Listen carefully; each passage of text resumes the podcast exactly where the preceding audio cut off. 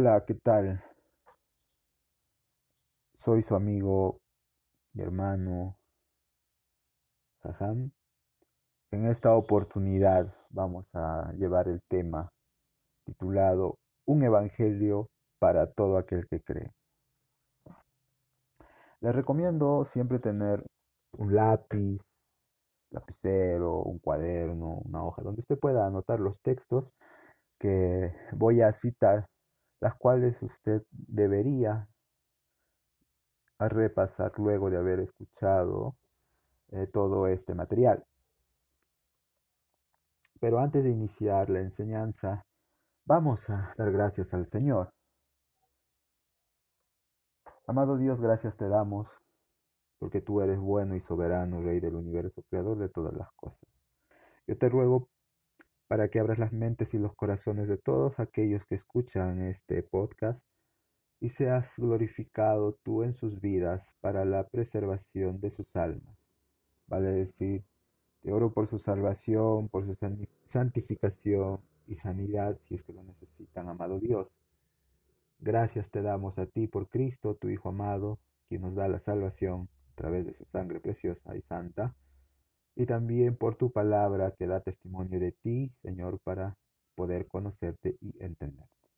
Gracias te damos, Señor, seas tú con tu Espíritu Santo guiándonos y enseñándonos, exhortándonos en este precioso momento, en el nombre de Cristo Jesús. Amén. Un evangelio para todo aquel que cree. Salvación a todo aquel que cree. En Romanos capítulo 1, versículo 16, en una porción de ese versículo, dice, para salvación a todo aquel que cree, al judío primeramente y también al griego. El llamado del Evangelio es universal. Es para todos este llamado. La obra redentora de Cristo no tomó lugar en un rincón remoto del planeta, sino en el mismo centro del mundo religioso. Las noticias acerca de su muerte y resurrección se esparcieron rápidamente a través de todo el mundo conocido en ese entonces. Asimismo, Cristo no vino solo a salvar a cierto grupo de personas, sino derramó su sangre para redimir a gente de toda raza, lengua, pueblo y nación. Las profecías del Antiguo Testamento declaraban que el Mesías recibiría las naciones como herencia y la gran comisión es el desarrollo de esa promesa. Cristo ha mandado a su iglesia a que vaya a todo el mundo y predique el Evangelio a toda criatura. Aquellos que crean y muestran su fe al identificarse públicamente con Cristo a través del bautismo serán salvos, pero aquellos que no crean serán condenados. Leamos las referencias bíblicas siguientes y anótelas por favor. Colosenses capítulo 1 versículos 5 y 6, Colosenses capítulo 1, versículos 5 y 6, Apocalipsis capítulo 5, versículo 9, Apocalipsis capítulo 5, versículo 9, el Salmo 2.8, el Salmo 2.8, Marcos capítulo 16, versículo 15, Marcos, capítulo 16, versículo 15, y Mateo, capítulo 28, versículos del 18 al 20, Mateo, capítulo 28, versículo del 18 al 20. Salvación a todo aquel que cree. Tanto el Antiguo como el Nuevo Testamento ofrecen el amplio testimonio de que los hombres pueden recibir los beneficios del Evangelio únicamente por la fe. El credo de Habacuc, uno de los profetas del Antiguo Testamento, es el fundamento de la verdadera confesión de fe, de la verdadera religión o como usted quiera llamarlo. Él dijo, el justo por la fe vivirá. Habacuc capítulo 2 versículo 4. Estas mismas palabras lo dijo el apóstol Pablo en su carta a los Romanos capítulo 1 versículo 17. Romanos capítulo 1 versículo 17. El justo por la fe vivirá.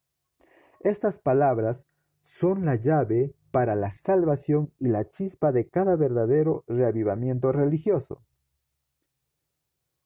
Sin estas palabras, la puerta de la salvación están selladas.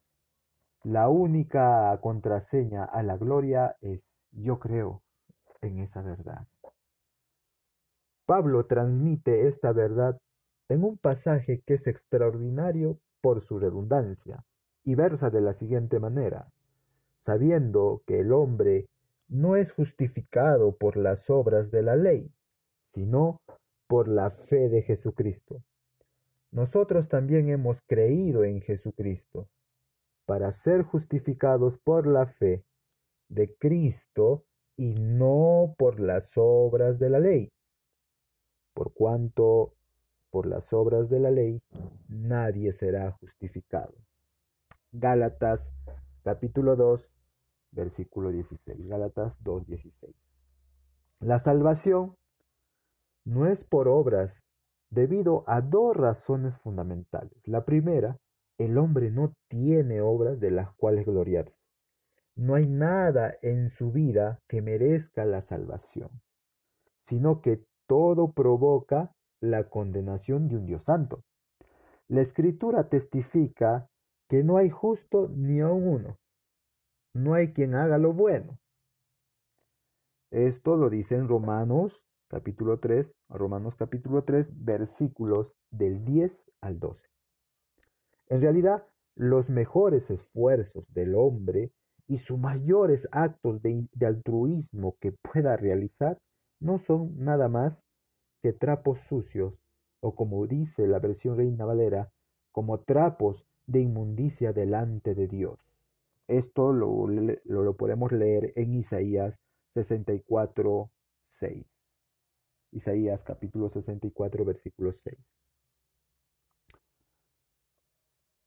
Nuestro pecado mancha nuestras buenas obras. Y eso nos condena delante de Dios. Te un ejemplo. Puede haber una persona que haya hecho muchas obras de caridad, pudo haber ayudado a muchas personas, dado su dinero, no sé, o haber ayudado a una persona anciana a cruzar la pista, pudo haber hecho muchas cosas, pero un día decidió por un acto premeditado, o sea lo que fuese, mató a una mujer no sé, invadió por esos celos, no sé, pudo haberlo hecho por cualquier razón, pero ese fue el mal que hizo. Entonces las leyes humanas lo van a condenar por ese mal que hizo, no por todo lo bueno que hizo aparte de eso, sino por ese mal, y tiene que pagar. Entonces Dios es igual, ¿no?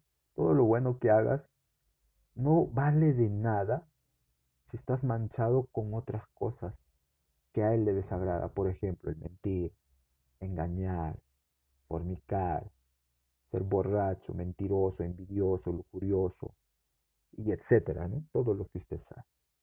Entonces, todo lo que hagas delante de Dios, todas las cosas de altruismo, no sé, para él es como trapo de inmundicia. Estas verdades devastan el orgullo del hombre, pero se deben usar para presionar su conciencia con el fin de extinguir cualquier esperanza de presentarse como justo ante Dios y destrozar todo pensamiento de ganar el favor de Dios por su propio esfuerzo o su propio mérito. Un hombre viene a Dios por la fe solamente después que se ha dado cuenta de su pobre condición y grita junto, grita junto con el escritor del antiguo himno, estos himnos que ya se han dejado de cantar por lo general, que la letra dice, nada traigo para ti, mas tu cruz es mi sostén. La, este himno se titula Roca de la Eternidad. Hemos visto y estamos viendo que la salvación no es por obras debido a dos razones fundamentales. Ya hemos visto la primera razón. Ahora vamos a ver la segunda razón. La salvación no es por obra porque no glorifica a Dios. Haría de él un deudor obligado a recompensar la supuesta virtud de la criatura. La salvación por obras no es más que humanismo vestido de religión.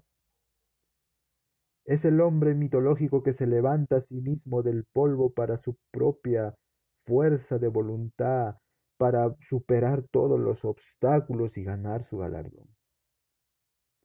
Por el contrario, la fe es verdadera religión. Esta fe que salva es la confianza plena en Dios. Es la confianza plena en lo que Cristo hizo en la cruz para perdón de, de nuestros pecados.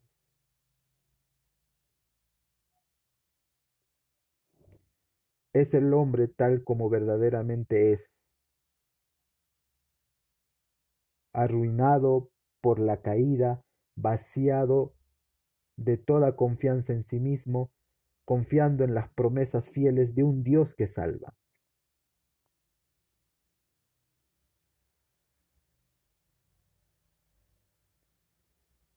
El drama épico de la salvación por la fe, Dios es el héroe.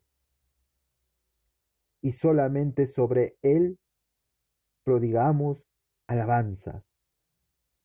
Así como está escrito, no a nosotros, oh Jehová, no a nosotros, sino a tu nombre da gloria y el que se gloría, gloríese en el Señor.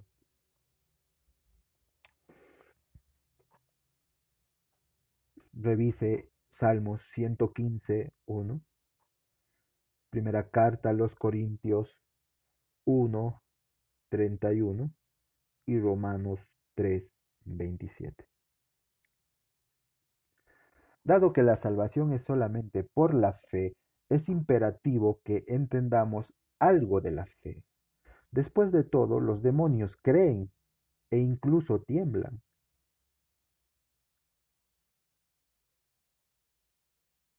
Y quizás aún muestran más piedad que algunos hombres que afirman tener fe. ¿Y dónde dice que los demonios creen y tiemblan? En Santiago capítulo 2, versículo 19. De acuerdo, ¿no? Con esta frase, eh, la fe va más allá de un conocimiento. Hay mucha gente que cree que Dios existe, pero particularmente les importa un comino lo que Dios ha demandado en la escritura, igual que los demonios pero por lo menos los demonios tienen reverencia y tiembla, y en cambio estos humanos no, no, tienen temor ni reverencia a lo que Dios ha establecido. Entonces volvemos a ver, de acuerdo con la escritura, fe es estar completamente seguro de lo que Dios ha prometido y de que Él está en la capacidad de cumplir sus promesas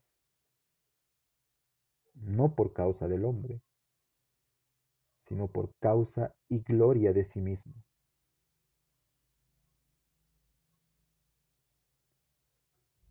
Usted eso lo puede repasar en Romanos 4:21.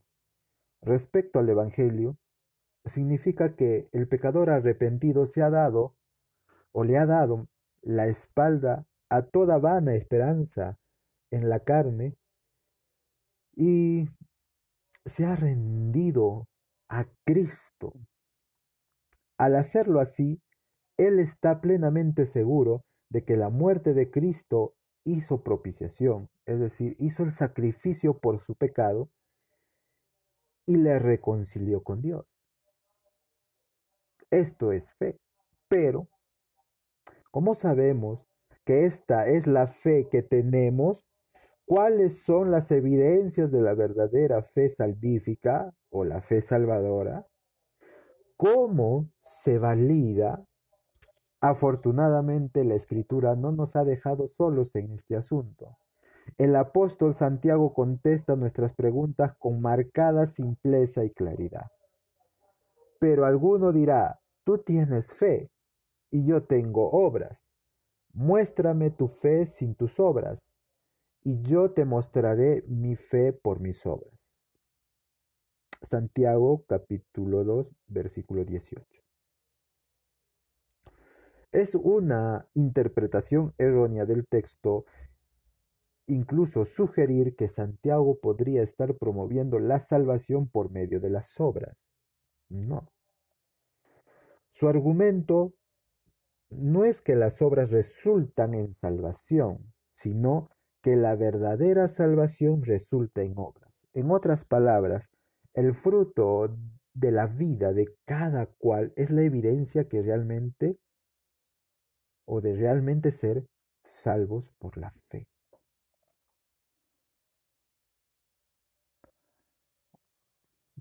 A ver, ¿cómo expresarlo de otra manera? Nosotros alcanzamos la salvación por algo que hizo Dios en la persona de Cristo y no por algo que nosotros hemos hecho inicialmente. Y si hacemos algo bueno como hijos del Señor es la evidencia de lo que Dios hizo por nosotros. O sea, si hacemos algo bueno, si ayudamos, si damos amor, expresamos misericordia, extendemos la mano a quien lo necesita, eh, en fin, no lo hacemos para alcanzar el favor de Dios. No, no lo hacemos por eso. Lo hacemos porque ya nosotros hemos alcanzado el favor de Dios al ser perdonados por lo que Cristo hizo en la cruz. La evidencia de que somos del Señor es que hacemos esas cosas para la gloria de Él.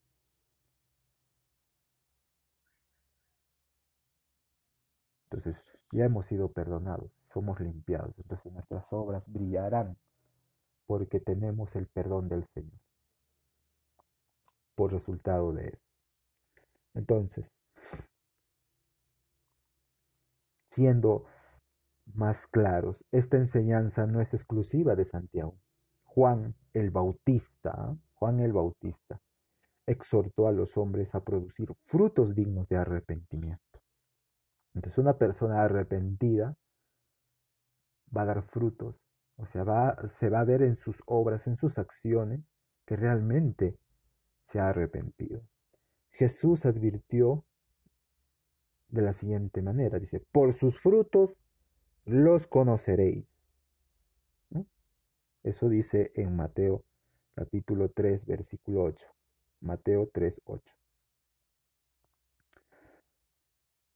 pero también agrega, no todo el que me dice Señor, Señor entrará en el reino de los cielos, sino el que hace la voluntad de mi Padre que está en los cielos. Mateo capítulo 7, versículo 16 y el versículo 21. Mateo capítulo 7, versículo 16 y versículo 21. Te recomiendo que leas todo el capítulo, es precioso, vas a entender mejor sobre este asunto. Pablo mandó a aquellos que profesaron fe en Cristo a examinar y a probar sus vidas para encontrar evidencia o prueba de su fe. En la segunda carta a los Corintios, capítulo 13, versículo 5. Asimismo, advirtió acerca de aquellos hombres que profesan conocer a Dios, pero lo niegan con sus obras. Como lo dice la carta a Tito 1.16. Tito 1.16.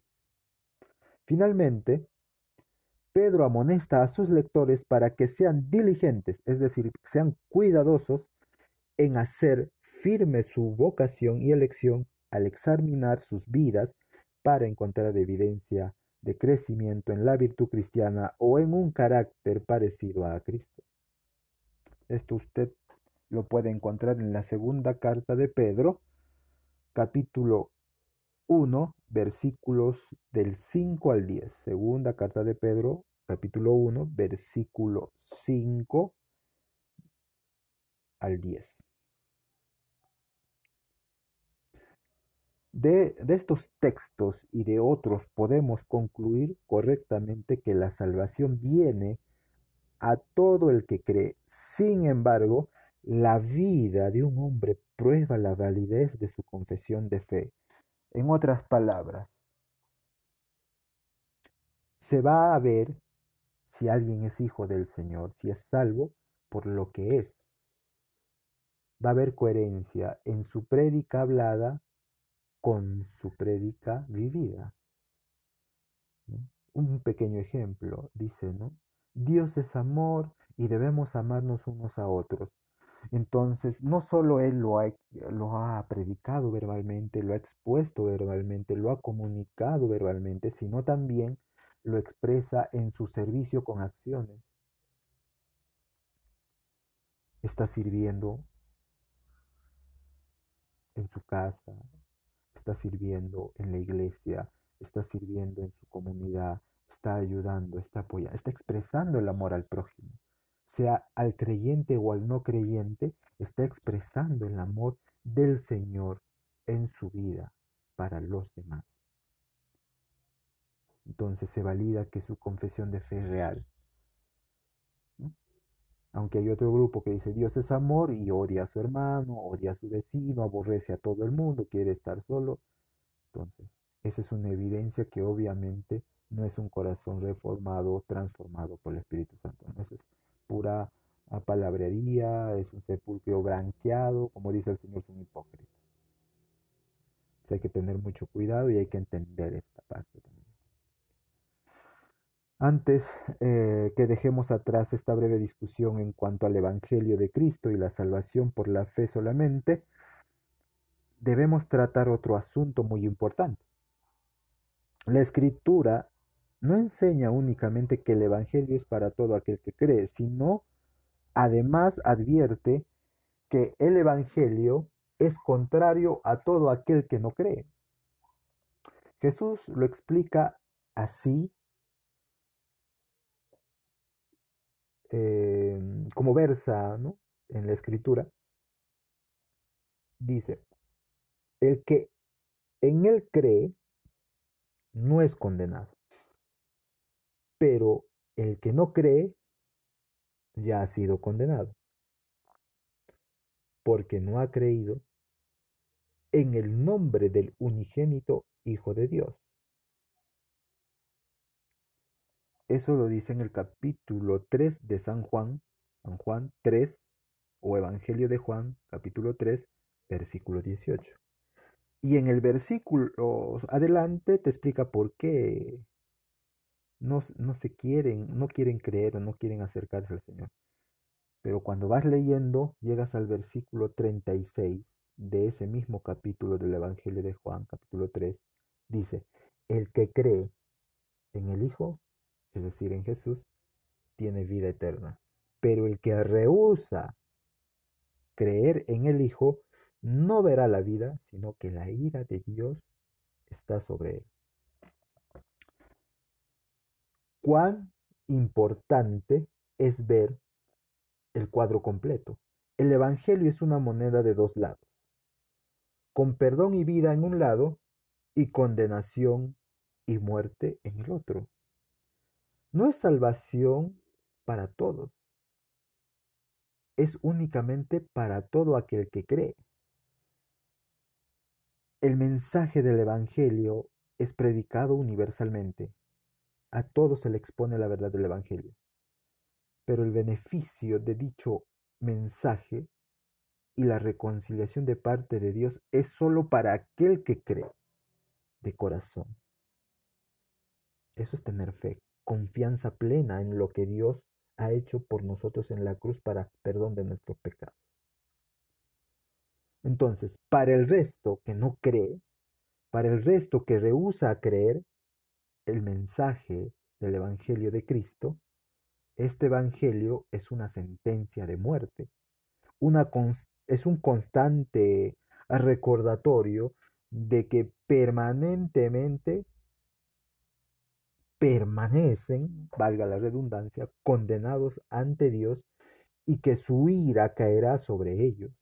Por esta razón, el mundo pagano, el mundo secular, aborrece el Evangelio y hace todo lo posible para suprimir o detener sus verdades. Por este motivo, el no creyente detesta a los mensajeros del Evangelio y busca silenciarlos. Los mensajeros del Evangelio son como aguijones en sus ojos y espinas en sus costados. Ellos son los que turban a Israel y trastornan el mundo entero, así como dicen en la primera, en el primer libro de Reyes, capítulo 18, versículo 17. Aunque sean aroma fragante de vida para el creyente, son olor de muerte para todos los demás.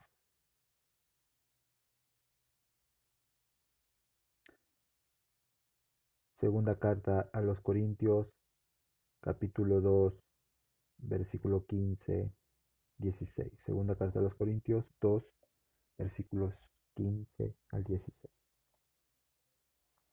Queridos hermanos, queridos amigos,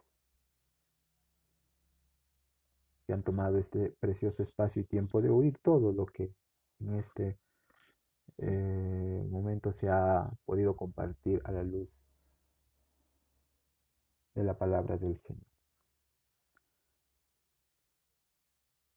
Cristo vino a salvarnos de nuestra propia corrupción, vino a reconciliarnos con Dios. Él dijo, yo soy el camino, la verdad y la vida. Nadie viene al Padre si no es por mí. Juan 10, Juan 14, 6. El Evangelio de Juan. Es claro. Las palabras de Jesús son directas. El único mediador para llegar al Padre es Cristo. El único que se sacrificó para perdón de nuestros pecados fue Cristo. Y lo hizo por amor. No despreciemos ese amor. Ese amor es para todos, pero lo disfrutará aquel que cree confía plenamente en la obra de Cristo. Para los demás es una sentencia, lamentablemente, de condenación, de muerte, porque la ira de Dios está sobre el que hace iniquidad, sobre aquel que peca. Para finalizar, vamos a dirigirnos en oración al Señor, que es dueño de esta palabra. Amado Dios, tú eres bueno. A pesar de nuestras malas obras, de nuestros malos pensamientos y deseos, a pesar que en este mundo va creciendo la inmoralidad, la maldad, la frialdad, la poca vergüenza, la inmoralidad, a pesar de todo lo malo, lo perverso que hay y va creciendo en este mundo, tú muestras tu bondad, muestras tu amor y el deseo de querer reconciliarnos y limpiarnos de nuestra maldad a través de lo que hizo Cristo Jesús en la cruz hasta la última gota de su sangre, la cual nos limpia de todo pecado. Gracias te damos por tu amor, por tu salvación, por tu Hijo amado Jesús, por tu palabra, por este espacio y gracias por las vidas de las personas que están escuchando este audio. En el nombre de Cristo Jesús te ruego que nos sigas protegiendo, que nos sigas enseñando y guiando y consolando, exhortando, fortaleciendo y dándonos de tu sabiduría a través de tu Espíritu Santo, que es el que confronta, es el que convence de pecado, de juicio y de justicia, como dice en el Evangelio de Juan. Gracias te damos, Señor, en el nombre de Cristo Jesús. Amén.